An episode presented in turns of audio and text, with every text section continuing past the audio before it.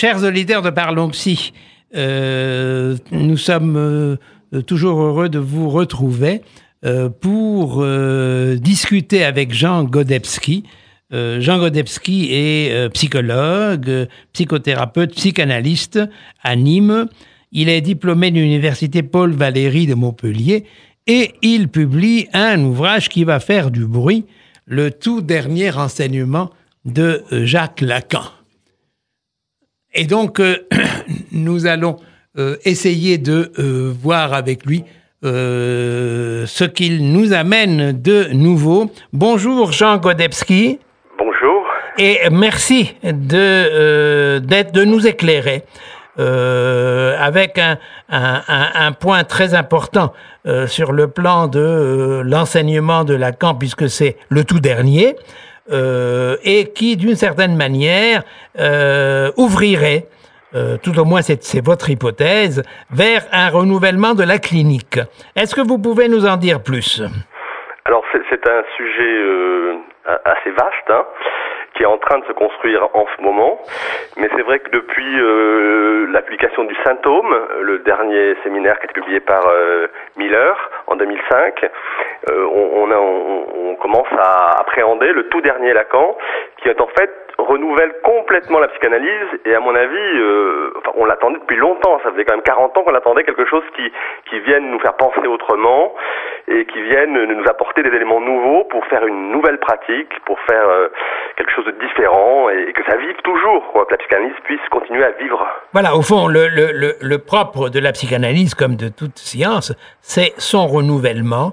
Euh, ce sont ces nouvelles ouvertures euh, qui permettent de euh, éventuellement remettre en cause la théorie euh, et puis surtout aller de l'avant pour comprendre la clinique et pour la confrontation au réel, ce réel qui, euh, comme disait Lacan, revient toujours à la même place et euh, qui nous pose question. D'ailleurs, euh, euh, nous nous arrangeons toujours pour tâcher de le fuir dans l'imaginaire, euh, ce qui fait dire que, euh, au fond, le délire est la chose au monde la mieux partagée.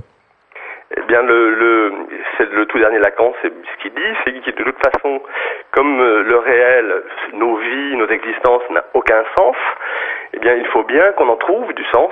Freud disait les illusions nécessaires. Et donc, euh, c'est, on, on veut être, par exemple, euh, animateur de radio, ou psychanalyste, ou, euh, ou, Ou les deux, mon des capitaine. enfants. On donne du sens, et c'est chacun son délire. Et si, on est heureux avec, ça se passe bien. Voilà. Mais- Et, alors, comment est-ce qu'on arrive sur votre divan Euh, on arrive sur mon divan, eh bien, euh, je, crois que c'est quelque chose. euh, ça part de l'idée que dans toute vie, en fin de compte, il y a du manque. Quoi qu'on fasse, ça manque toujours. Il y a toujours un vide, quelque chose d'incomblé. Lacan disait il n'y a pas de rapport sexuel, et dans le pas, de rapport sexuel, c'est qu'il n'y a pas de rapport. Il n'y a pas de rapport de complétude, de fusion avec l'autre ou avec ce qu'on veut. Donc ça manque toujours. Et qu'est-ce qu'on fait de ce manque? Comment on accepte ce manque? Comment ce manque fait notre désir et fait finalement qu'on va dans la vie? Euh, C'est quand on a du mal avec ça qu'on vient euh, nous voir, euh, les psychanalystes, pour savoir comment on peut ne pas être écrasé par ce manque, mais au contraire en faire quelque chose. Voilà, comment le rendre fécond Comment le rendre fécond Comment le faire de ne pas toujours répéter les mêmes choses, mais au contraire aller vers des choses nouvelles, Voilà, et ne, pas, pas. et ne pas être dans le deuil euh, de ce qui nous manque. Euh, la, la psychanalyse joue beaucoup avec le deuil, justement, parce que c'est aussi un deuil à faire. Il faut faire le deuil de croire que quelque chose va nous combler. Voilà. Et, et pour accepter pleinement que le fait que ça manque est une bénédiction. Voilà, donc c'est un aspect dynamique hein, C'est un aspect tout à fait dynamique la psychanalyse, c'est une dynamique, c'est pour qui aller ouvre- dans la vie. Hein. qui ouvre sur une recherche, une recherche personnelle de comment euh, euh, se remettre dans la créativité euh, pour, euh, sinon combler le, le, le vide, tout au moins pour sortir euh, du larmoiement de ce qui manque. Et oui, de, passer de l'état de victime, par exemple, et, surtout cette chose, ben, euh, finalement, c'est la faute des autres, c'est la faute de la crise, c'est la faute de, de, de mon Des immigrés, de- des immigrés. Des immigrés, de, de- et puis même de ma femme ou de mon mari, hein, Voilà. euh, plus simplement. pour arriver à dire, mais finalement, j'ai quelque chose à y faire dans ma vie et, je peux prendre en main mon bonheur, travailler à mon propre bonheur. Est-ce que, est-ce que euh, ça voudrait dire qu'au fond, il faut changer de registre de jouissance? Ah, c'est là le grand mot du tout dernier Lacan, hein, c'est puisque finalement les choix que nous faisons et les répétitions que nous faisons, nous les faisons parce que ça nous fait jouir en fait. Donc c'est un choix, même inconscient, mais c'est un choix quand même. Et en fait, dans les dans les symptômes que nous avons, les répétitions que nous avons, en fait, c'est nous-mêmes qui choisissons de refaire, de répéter, parce que ça nous fait jouir, dans le sens ça nous fait vibrer, dans le sens c'est ce qui est important et qui comble finalement ce vide. Donc euh, même la maladie, même euh, les chagrins d'amour, même tout ça, finalement ça nous comble, ça, empêche de voir que c'est vide. Et alors, euh, au fond, tout à l'heure, on, on, parlait de la blessure du manque, mais il y a une autre blessure euh, peut-être encore plus importante, c'est celle du langage. L'entrée dans le langage est quelque chose de catastrophique, dans la mesure où ce que je dis ne reflète jamais ce que je veux dire. Je, je, ne sais pas, je ne pense pas. Euh, traumatique, en tout cas, bien sûr. Et, et, le langage est notre premier traumatisme. Et en même temps, ce qui fait que, ce qui nous lie en fait. C'est un passage obligatoire un passage obligatoire et, un passage qui fait que on peut on, on, notre traumatisme, comme le langage par exemple, et qui on voit que c'est un traumatisme parce qu'on on, parle tout le temps, c'est bien quelque chose qui rate tout le temps, on est obligé de, se répéter, de recommencer à parler, on n'arrête jamais, mais en même temps c'est quelque chose qui, qui fait qu'on peut appréhender le monde, voilà. Donc qui fait que ça nous lie, ça lie en même temps l'imaginaire, le réel et le symbolique.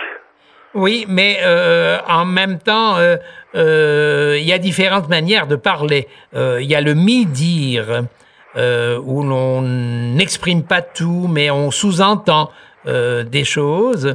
et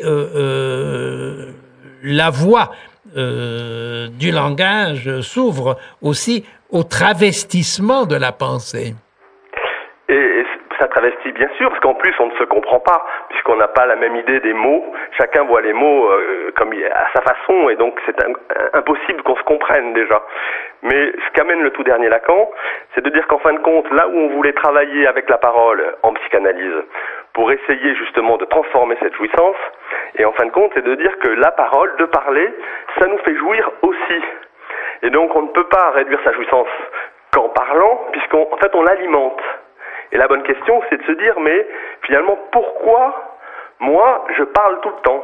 Quelle est ma jouissance dans le fait de parler? Qu'est-ce que je veux démontrer? Qu'est-ce que, je, que j'amène? Qu'est-ce qui me fait jouir dans la parole? Il y a un paradoxe dans ce que vous dites là, parce que à la fois, c'est l'instrument de libération, la parole, et en même temps, c'est l'instrument d'aliénation. Exactement, exactement. Et c'est donc de prendre conscience de ça. Alors, le tout dernier Lacan, il dit le blabla. Voilà, pour, vous dire où il met la parole en psychanalyse. Voilà, est-ce que c'est une, une parole vide ou une parole pleine? De toute façon, qu'elle soit vide ou pleine, n'importe pas. Ce qui est important, c'est en fin de compte, c'est comment ça nous fait jouir. Et en fin de compte, qu'est-ce que je répète tout le temps en parlant parce que ça me fait jouir? Pourquoi je parle? Et pour qui je parle? Et pour qui Surtout, quelle jouissance je tire euh, à parler. Par exemple, pour certains, ça va être convaincre, pour d'autres, ça va être se, faire plaindre, pour d'autres, ça va être... Euh, ouais, il y a plein de choses différentes, se faire aimer, se faire entendre. Et, on va répéter ça, répéter ça, répéter ça sur beaucoup de registres, mais c'est toujours finalement cette même chose qu'on qu'on veut atteindre au bout, cette même jouissance qu'on cherche et qui ratera toujours, bien sûr, donc on se répétera tout le temps. Mais est-ce que euh, ce renouvellement, euh, en quoi est-il fructueux et euh, vers quel débouché aboutit-il? alors, la c'est toujours euh, la suite. Euh, Lacan est freudien, et le dernier Lacan est lacanien et freudien. C'est-à-dire que c'est toujours euh, vivre sa vie est toujours une opération impossible, parce que justement, ça manquera toujours, et qu'à la fin, ce sera toujours raté. Bon, c'est-à-dire que on est obligé d'accepter qu'on ne pourra pas faire exactement ce qu'on voulait. Le, dernier Lacan, il amène quelque chose que les autres n'amenaient pas, c'est-à-dire que Freud, lui, il enlevait les choses, et puis il disait après vous allez vous débrouiller, avec les noms du père, c'est-à-dire vous allez me fonder une famille, vous allez faire un travail, vous allez... Avec le dernier Lacan, il, est de son époque, et il dit mais finalement si on enlève, on enlève, mais après il n'y a rien. parce qu'après la famille on l'a déjà faite, elle a explosé, le travail on va se faire virer demain, Dieu on n'y croit plus, la patrie c'est loin. Que reste-t-il? Voilà. Et, comment on, peut nouer quelque chose? C'est-à-dire on peut avoir un projet, finalement, un, euh, je veux fonder une famille, je crois en Dieu, je veux ma patrie, les projets d'antan, les noms du père d'antan qui ne marchent plus. Comment aujourd'hui on peut faire un projet personnel singulier avec sa jouissance, avec euh, ce qui est important dans ma vie pour chacun. Et c'est une psychanalyse qui va remettre aussi euh, un projet à chacun, mais un projet singulier, un projet qui, qui va bien, qui fait que ça fonctionne. Euh, moi, le matin, je fais du sport et, ça, m'équilibre. Euh, moi, je, vais marcher dans la nature. moi, je fais je ne sais quoi. Chacun sa chose qui fait qu'il se soutient dans la vie. En somme, c'est un changement de mode de jouissance. Ben, l'idée, c'est qu'en fait, on ne va pas pouvoir changer le mode de jouissance, on va être obligé d'accepter son mode de jouissance, mais la grande phrase, c'est savoir y faire avec. C'est-à-dire comment on va transformer un petit peu notre jouissance, mmh. qui restera toujours, malgré tout, la jouissance initiale, mais comment on va pouvoir la transformer et aller vers des choses qui sont plus satisfaisantes et pas simplement je suis une victime, je ne fais que des chagrins d'amour, je n'y arrive pas. Voilà, arriver dans quelque chose de plus positif et qui va qui va nous porter dans la vie, mais toujours avec la jouissance qui ne va pas changer en fin de compte. On ne va pas pouvoir changer la jouissance. On va pouvoir la savoir faire avec différemment. Oui, alors on en revient aux vieilles euh, pensée, à savoir euh, euh, comment socialiser les pulsions. Dans le sens où euh, que, que, que fait-on de sa jouissance Comment est-ce qu'on la rend acceptable pour soi et pour les autres? Oui, oui, surtout pour soi, en fin de compte. C'est-à-dire comment, de, de, cette jouissance-là, je vais pouvoir me soutenir dans la vie et, et faire une vie qui, qui me paraît intéressante, euh, agréable, de travail, qui a du sens. En fait, comment on va pouvoir faire son propre délire, en fin de compte? Comment on va pouvoir y mettre du sens là où il n'y en a pas? Mais est-ce qu'on ne risque pas, euh, en extrapolant euh, cette pensée, de rentrer dans une espèce d'autisme où chacun est dans sa bulle, à côté de l'autre bulle, mais on, est enferré dans euh, cette espèce de prison de sa propre jouissance. Je pense que de toute façon, on n'en sortira pas de sa jouissance, mais sa propre jouissance n'exclut pas l'autre, parce qu'en général, la jouissance, euh, c'est toujours l'idée que l'autre va me combler. C'est le prince charmant, hein. il va arriver, la princesse, et, et, le bonheur va être là grâce à l'autre. Donc on est quand même, et la parole, ça veut bien quand même dire quelque chose aussi, c'est quand même une prise de contact avec l'autre. Donc en effet, la psychanalyse va amener à quelque chose de plus, comment je peux faire moi, pour moi, pour ma propre jouissance, pour mon propre bonheur. Évidemment, je ne vais pas compter sur l'autre, je ne vais pas toujours dire c'est la faute de l'autre.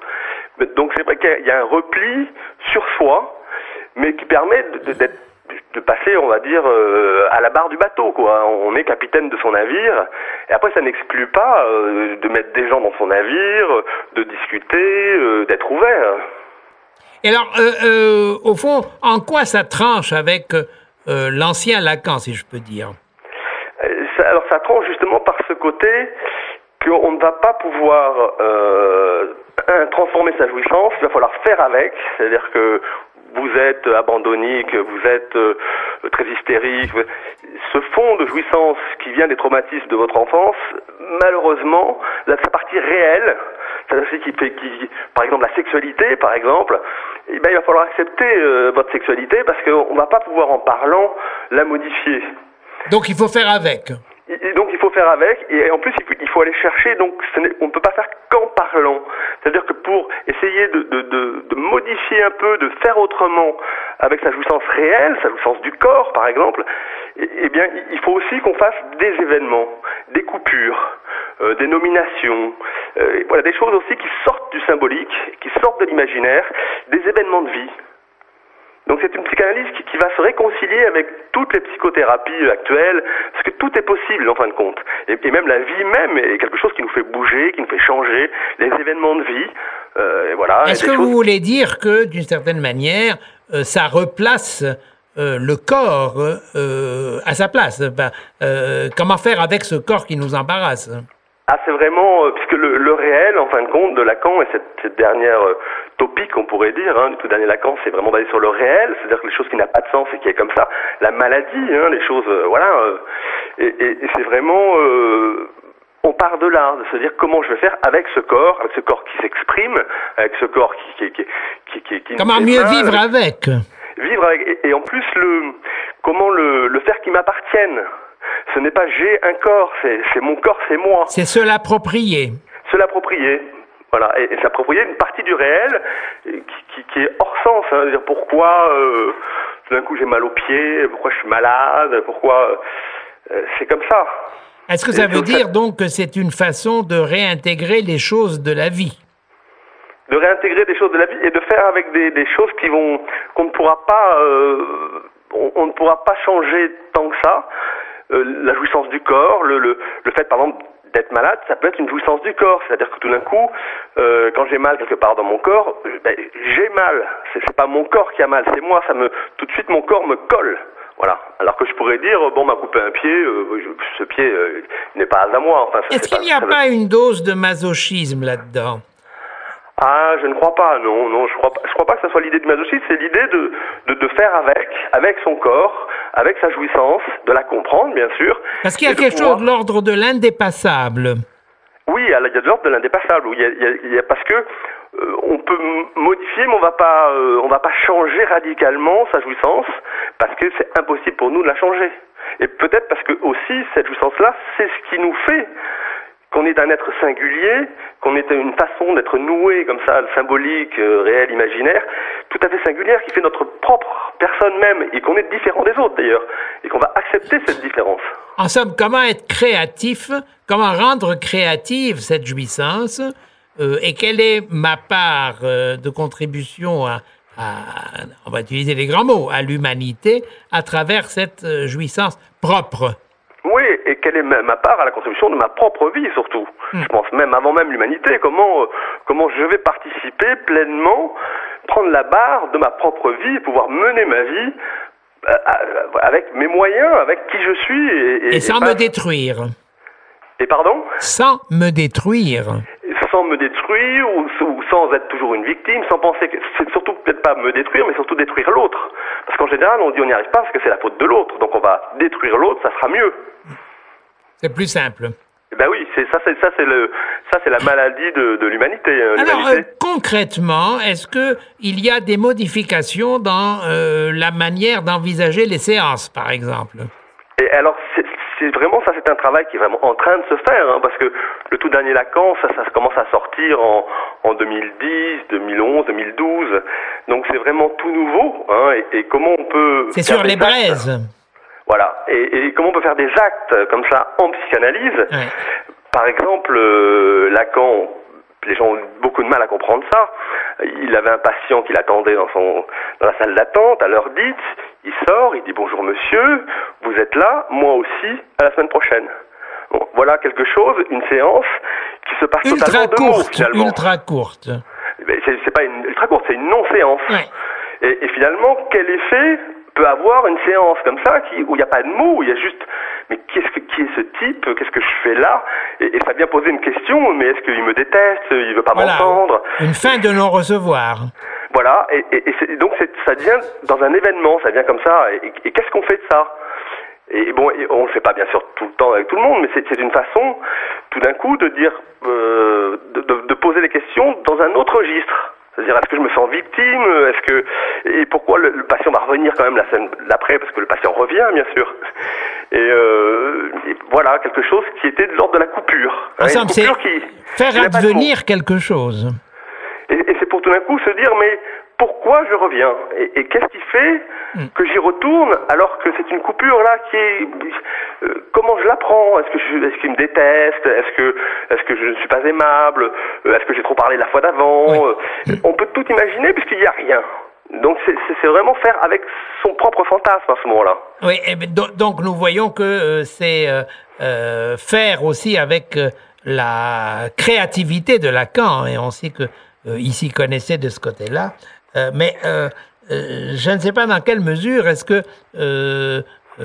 on peut se permettre de faire ça tout le temps avec. Oui, je ne pense pas que c'est une affaire forcément à. Ces analysants. Oui, mais c'est une idée à un moment aussi de dire que tant qu'on met dans le sens, qu'on va y mettre du sens, et, c'est très bien au départ hein, de, de, repérer d'où ça vient, de pouvoir assécher sa douleur, euh, je suis une victime, je suis une victime, je suis une victime, euh, de comprendre comment les choses se passent, mais à un moment, euh, ça, ça pourrait être infini de mettre un sens et un autre sens et un autre sens, et en fin de compte, même cette façon de remettre du sens, ça, ça alimente notre jouissance. On continue à jouir de la même façon en découvrant ce qui nous fait jouir. Et il y a un moment, il faut arrêter ça et dire, mais si vous voulez, il faut le faire différemment. Voilà. Donc c'est un moment, c'est de dire, mais euh, il faut se renvoyer la, balle comme un mur qui renvoie, qui dit, oh, maintenant, euh, est-ce que vous pouvez le faire autrement? Voilà. Et puis, et puis il se passe quelque chose.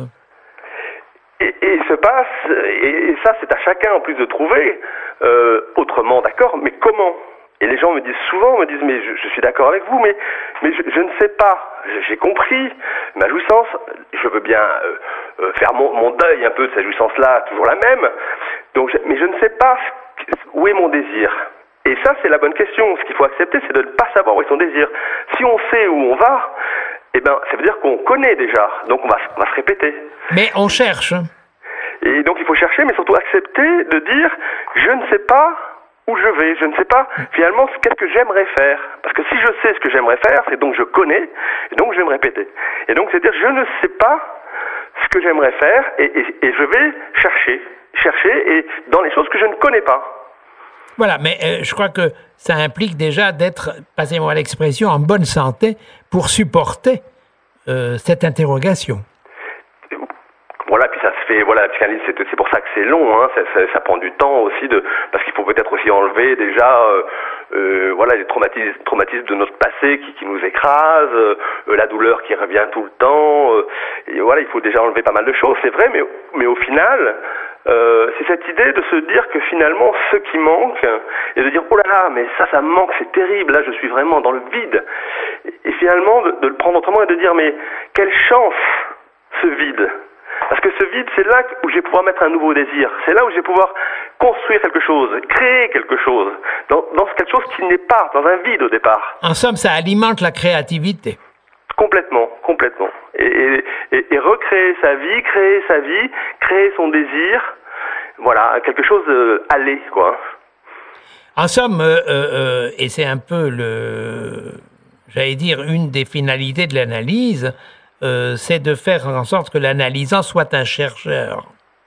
Soit, euh, oui, chercheur bien sûr, et chercheur voilà de sa propre existence, son propre désir, de comment faire avec sa propre jouissance. Et moi je dis souvent c'est un c'est un grand chemin de liberté, c'est-à-dire se libérer, ben, par exemple des, des, des images qu'avaient nos parents, euh, notre famille, notre société, hein, par exemple euh, trouver un boulot, euh, gagner de l'argent, avoir des enfants, c'est très bien, ça peut fonctionner, mais c'est c'est encore des noms du père collectifs. Et vous passer à quelque chose de, de, de plus singulier, de dire mais moi ma propre vie, comment je vais la mener? Qu'est-ce qui va me faire jouir? Qu'est-ce qui va me, être important pour moi? J'ai envie d'autre chose. J'ai envie de, de, de, faire mon propre chemin. Hmm. Euh, mais est-ce que tout ça n'amène pas, in fine, et pourquoi pas, à des individualités juxtaposées? Ah, C'est votre grande idée, ça.